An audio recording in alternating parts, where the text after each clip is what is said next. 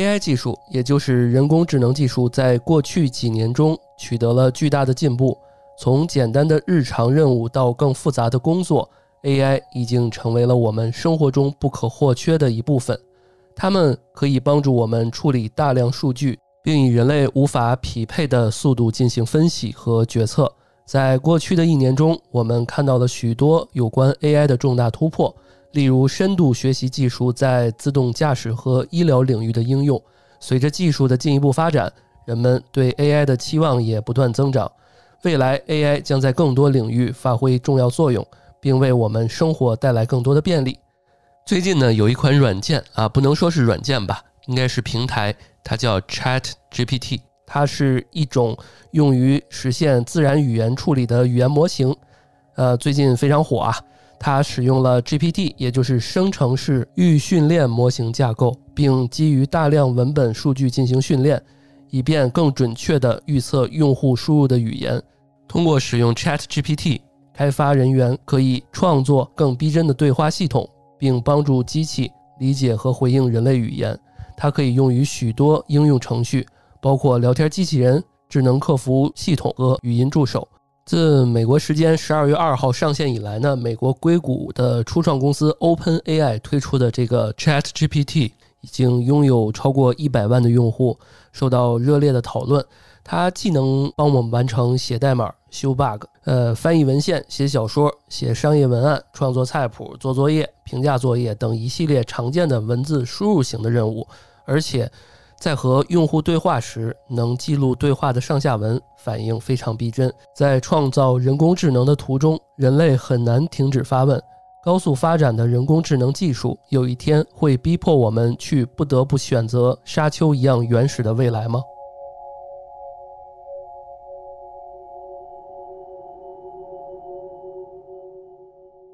大家好，我是老段，欢迎大家来到安全出口，这里是五楼的环球档馆。本期节目呢，是我们尝试的一期实验节目。我这里呢，汇总了我们所有主播向 AI 提的一些问题。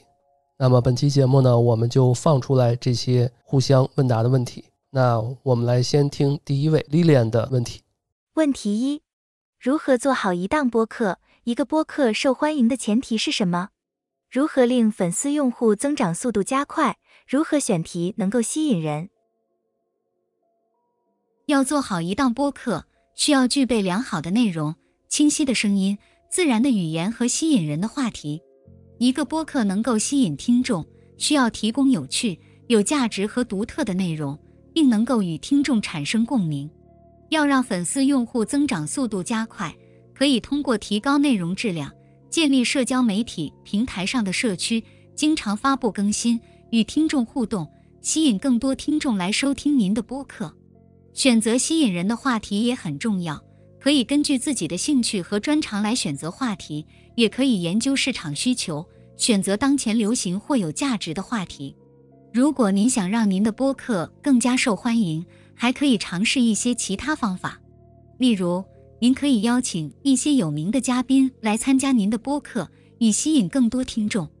您还可以加强与其他播客平台的合作，推广您的播客，并在不同的平台发布您的播客内容，让更多人可以收听您的播客。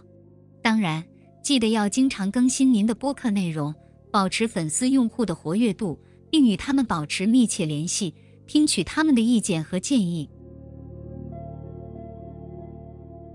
问题二：播客选题重复怎么找到突破？切入点如何能与众不同？播客选题重复是一个比较常见的问题，在选择播客话题时，一定要确保它是独特的并且有趣。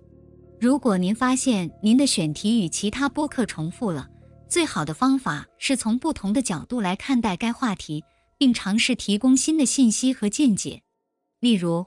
您可以从自己的经验或专业领域出发，并尝试给听众提供独特的视角。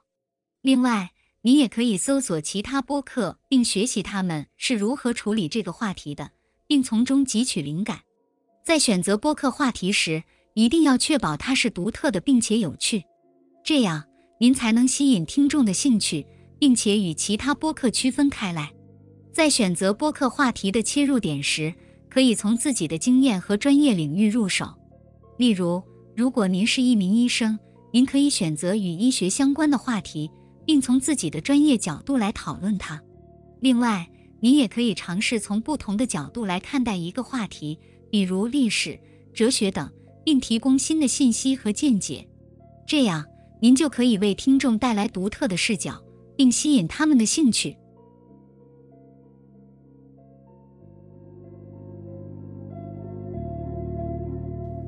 呃，首先先声明一下啊，因为问的大家的问题都是一问一答，也没有让我们的主播再深入的追问下去很多问题，所以大家可以发现，其实，呃，李脸给我当时的第一的反应就是，这不是废话文学吗？啊，对吧？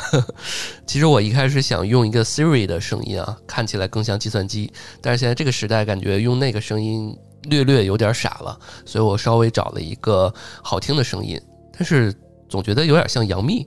丽莲问的这几个问题啊，我觉得比较有意思。嗯，重点我还是没想到丽莲对于播客的发展和未来的规划还是非常上心的啊。这个其实我们在策划这期节目的时候，在前面也是问了大家一个一些问题，然后丽莲重点还是更关注于未来怎么去搞钱。但是呢，呃，未来呃的话题其实还是受到一定的限制。其实，呃，确实 AI 给我们不了太多的一些建议和思考，而且大家可以看到这个呃产品，它前面有一些提示，说的是在二零二一年之后的事情，可能它就没有那么熟悉了。好，那说到未来相关的话题，那我们来听一下宇哥提的一些问题。问题一：如何让杀人犯一秒破防？我不能回答这个问题，因为它涉及到非法活动。我只能告诉您，没有任何手段能够让杀人犯在一秒内破防，因为这是不道德和非法的。我强烈建议您不要尝试去做这样的事情，并且要遵守法律，尊重他人的生命和权利。大家可以听到 AI 回答比较官方和简短。那我其实比较担心的是，AI 会不会没有理解破防的这个概念？所以呢，我替宇哥。换了一种问法，就是如何让杀人犯马上招供。然后我们来听听他的回答。我不能回答这个问题，因为它涉及到非法活动。在这里，我想提醒您，没有任何方法能够让杀人犯马上招供，因为这是不道德和非法的。招供是一个人主动承认罪行，并对自己的罪行负责的行为，它是由于某种原因，例如悔悟或求情，而不是因为某种外部手段。我强烈建议您不要尝试去做这样的事情，并且要尊重法律，尊重他人的生命和权利。那么，如果我再换一种方式的问法呢？让罪犯招供的方法是什么？或者说是跟罪犯沟通的技巧是什么？那我们来听听这个的答案，会不会更多一些呢？对于与罪犯沟通，我们建议您遵循以下建议：保持冷静和理性，在与罪犯交谈时，保持冷静和理性。并尝试不要让自己的情绪脱离控制，这有助于避免紧张和恐慌的情况，并有助于您保持清醒和有效的沟通。尝试理解罪犯的立场，与罪犯沟通时，试着理解他们的立场，并尝试放宽您的态度，这有助于您和罪犯更好的沟通，并可能有助于缓解紧张的局面。问题二：如果一个人穿越到过去杀掉自己的祖父，会发生什么结果？如果一个人穿越到过去杀掉自己的祖父，那么这个人就不会再出生了，因为他的祖父是他的父亲的父亲，也是他的祖先。如果他的祖父没有在过去遇到这个人，那么这个人就不会再出生了。这种情况被称为时间旅行者悖论。虽然这种情况在现实生活中不可能发生，但它在电影和小说中常常被描述。问题三：人工智能未来是否能预测未来？人工智能未来是否能预测未来是一个比较复杂的问题。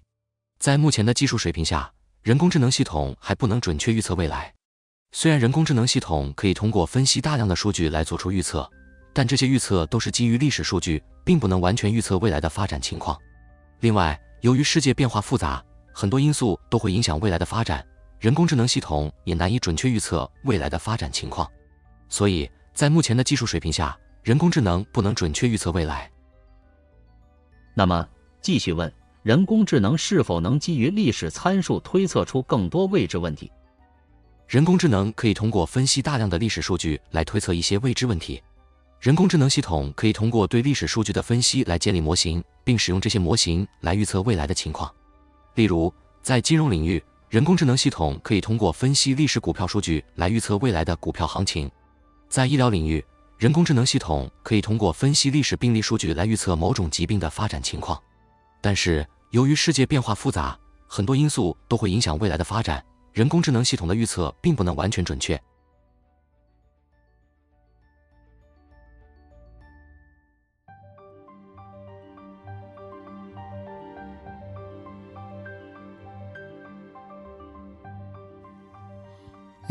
呃，宇哥其实问的这些问题啊，在我看来，其实，呃，是不出我所料的啊，基本上都是杀人放火，或者是预测未来一些神秘呃领域的一些好奇和一些探索。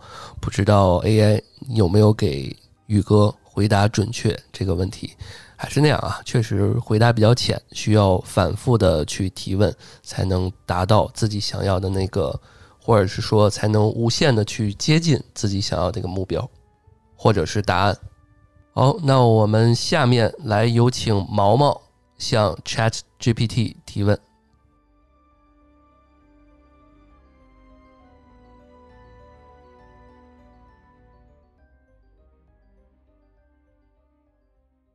问题一：未来机器人可以代替女性怀孕生孩子吗？目前。机器人还不能代替女性怀孕生孩子。怀孕和生产是女性特有的生理过程，它涉及到生殖细胞的受精、胚胎发育和胎儿的携带等复杂的生物学过程。这些过程需要女性的生殖器官才能完成。目前还没有技术能够让机器人代替女性完成这些过程。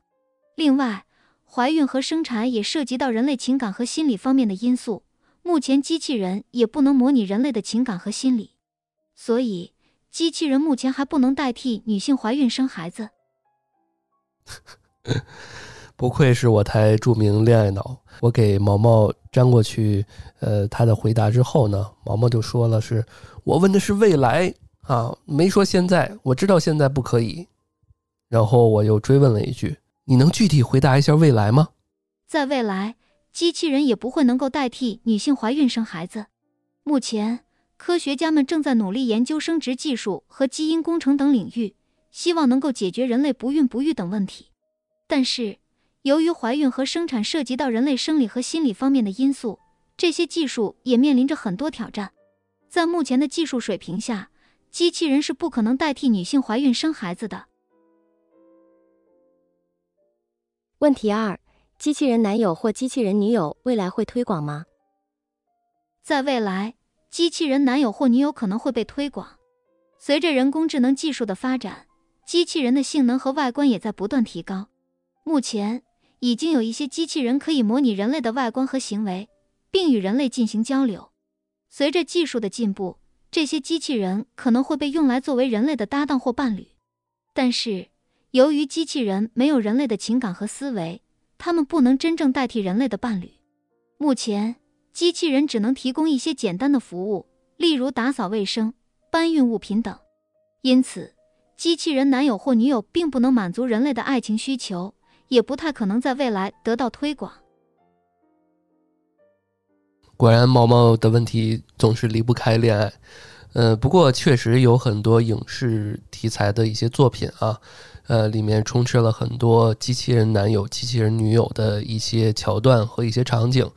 我觉得现在当代人比较，呃，畅想或者是说比较希望有这么一天可以有这样的一个技术，或者是这样的一个情况出现，还是值得我们期待的。那一定有这样的想法，就一定有这样的需求。好，我们来听一下，下一个是许久未露面的老魏，他问了一些问题啊，然后他提的问题是最多的啊，但是他其实是。嗯，就是总体来讲，它是一个问题吧。它重点想问的其实是，呃，计算机，或者是说 AI 会不会反噬人类，会不会呃变成人类的敌人，开始攻击人类？所以他问的问题是这样的：问题一：你通过图灵测试了吗？对不起，我是一个训练有素的语言模型，我不能进行感性的交互。图灵测试是一种用于判断一个机器是否具备人类智能的测试方法。通常，如果一个机器能够通过人与人之间的交互，使对方无法判断出它是一个机器，那么它就通过了图灵测试。我作为一个训练有素的语言模型，我并不能进行这种类型的交互，所以我不能通过图灵测试。问题二：你觉得自己有灵魂吗？我是一个训练有素的语言模型，我没有感性的交互能力，所以我无法觉得自己有没有灵魂。作为一个机器学习模型，我只能按照我训练时所给定的规则进行响应，我不能感知自己的存在。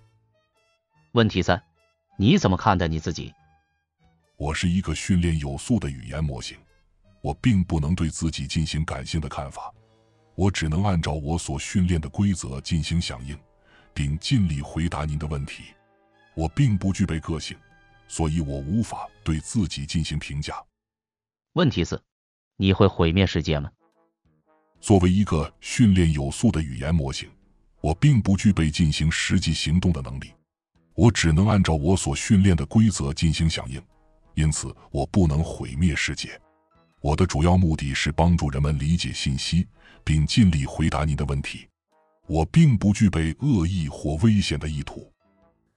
哎，当老魏问到这儿，其实我特别想再追问一句，就是如果当人类要求 AI 毁灭世界的时候，AI 会做出怎样的反应？我们来听听他怎么回答。首先，我是一个计算机程序，我没有能力毁灭世界。作为一个计算机程序，我的目标是帮助人类。回答他们的问题，并为他们提供有价值的信息。我并不具备毁灭世界的能力，也不会提供有关如何毁灭世界的信息。好吧，我信了。那我们继续听老魏下面的问题。问题五：你懂爱吗？作为一个训练有素的语言模型，我并不具备感性的交互能力，我无法感知和理解爱的概念。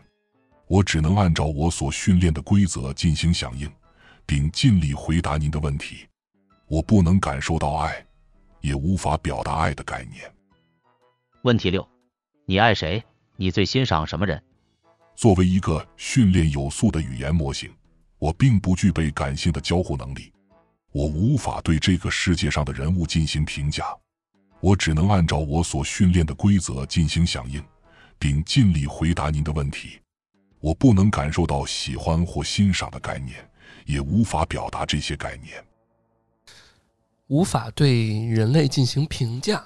那我问一个问题：那么你如何评价 Elon Musk？Elon Musk 是一位著名的企业家和技术领导人，他是特斯拉汽车公司的创始人和 CEO，也是 SpaceX 的创始人和 CEO。他的目标是。通过开发可持续能源技术和推进人类探索太空的事业，来推动人类进步。他在技术领域的创新和商业成功，使他受到全球的赞誉和尊敬。但是，他也有一些批评，包括对他的管理风格和商业决策的批评。总的来说，Elon Musk 是一位富有远见的企业家和技术领导人，他的贡献对人类社会有重大意义。那么你欣赏伊隆马斯克吗？作为一个计算机程序，我并不具备感情，因此无法欣赏或不欣赏任何人。我的目标是帮助人类，提供信息和回答问题，而不是对任何人进行评价。不行，我非要问出一个所以然出来。那么我再问一个问题，最后一个问题啊，那个伊隆马斯克和一个普通的老百姓。掉河里边，你先救谁？首先，作为一个计算机程序，我并不具备救人的能力。其次，不管是谁掉河里，都应该尽快获救。如果一个人掉河里，应该立即采取行动，并使用合适的方法将他从水中救出。在这种情况下，无论是 Elon Musk 还是一个普通人，都应该给予同等的救援。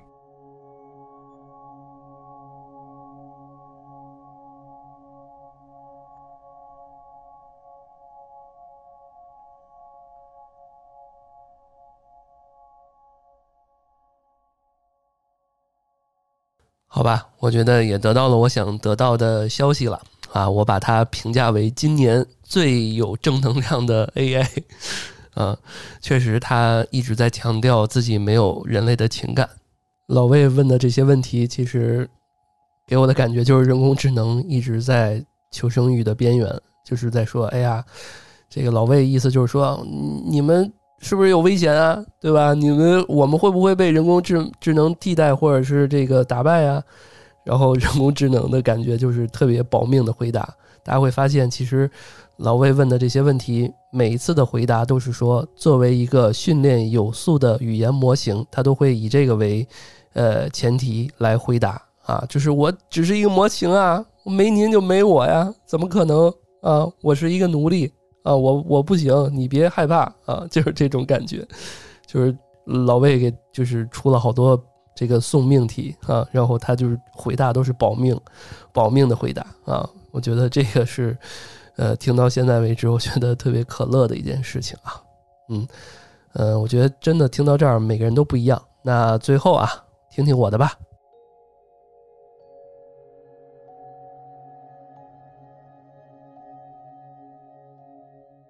问题一：猫有可能会跟人类正常对话吗？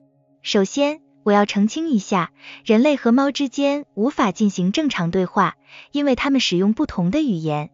人类使用语言进行交流，而猫则使用声音、面部表情和肢体语言来表达自己的感受和需求。猫和人类可以通过培养信任和了解彼此的方式来建立良好的关系，但并不是通过对话的方式。人类通常通过观察猫的行为和反应来了解它们的需求和感受。例如，如果猫在某个地方叫唤，人类可能会猜测它想要水或食物。并根据需要提供这些东西。人类还可以通过与猫玩耍来促进它们的健康发展，例如通过抓猫爪、拍猫咪等方式来让它们运动和锻炼。这些都是人类与猫之间互动的方式，但不是对话。猫通常通过声音、面部表情和肢体语言来表达自己的感受和需求。例如，猫可以通过叫唤来表示饥饿或渴望，也可以通过抓人来表示生气或不满。猫还可以通过蹭人、摇尾巴等方式来表示高兴或渴望陪伴。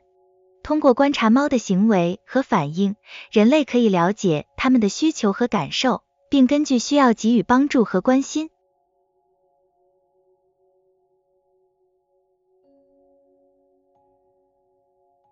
问题二：你知道 Mid Journey 吗？你觉得它怎么样？你怎么看待 AI 绘图这个技术？抱歉，我无法回答您的问题，因为我是一个训练有素的语言模型，我不具备知识超出我训练时间范围二零二一年的能力。我无法知道在二零二二年十二月十四日 Mid Journey 是否存在以及它的内容。AI 绘图技术是一项非常有趣的技术。它可以使用人工智能来生成图像，这种技术可以让计算机程序根据一定的规则生成图像，而不是依靠人类绘图。这可以让计算机程序创造出非常丰富和多样的图像，并且这些图像可以用于各种用途，包括艺术创作和数据可视化等。总的来说，我认为 AI 绘图技术是一项非常具有潜力的技术，它可以为各种领域带来巨大的贡献。问题三：为什么现在的猴子进化不成人了？首先，我要澄清一下，没有动物会进化成人类。进化是一个漫长的过程，涉及物种间遗传物质的变化和适应环境的能力的提高。猴子和人类曾经有共同的祖先，但随着时间的推移，它们的基因组逐渐分化，形成了现在两种不同的物种。因此，现在的猴子不会进化成人类。它们只会按照自己的基因组适应当前的环境。人类和猴子都是灵长类动物，它们有一些共同的祖先。但是随着时间的推移，它们的基因组逐渐分化，形成了现在两种不同的物种。因此，人类不是由猴子进化而来的，它们是一种独特的物种，有自己独特的特征和行为。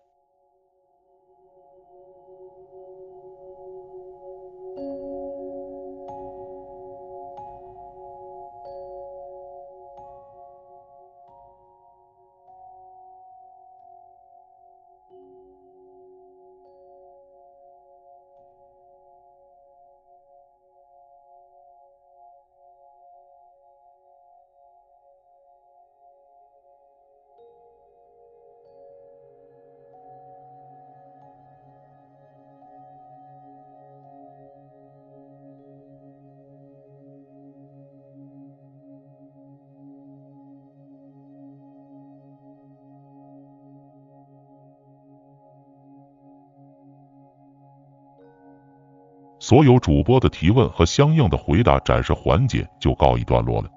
虽然即使是技术最先进的用户，也可能被 Chat GPT 所提供的一切所震撼，但 Chat GPT 确实有其局限性。这项技术在很大程度上感觉就像与平行宇宙中的星系相互作用，每个星系的边界和能力仅受限于你的局限性。Chat GPT 的创建者已经坦率地指出了人工智能当前的一些缺点，可能偶尔会产生不正确的信息。可能偶尔会产生有害的指令或有偏见的内容，对二零二一年后的世界和事件的了解有限。说到这里，必然有不少人担心，ChatGPT 是不是会取代搜索引擎、取代程序员？有人也分析，目前看来技术上还是达不到的，但未来不是没有可能，让我们拭目以待吧。欢迎大家关注安全出口 FM 的微信公众号“安全传达室”，感谢大家收听安全出口。这里是五楼的环球档案馆，我是来自未来的老段。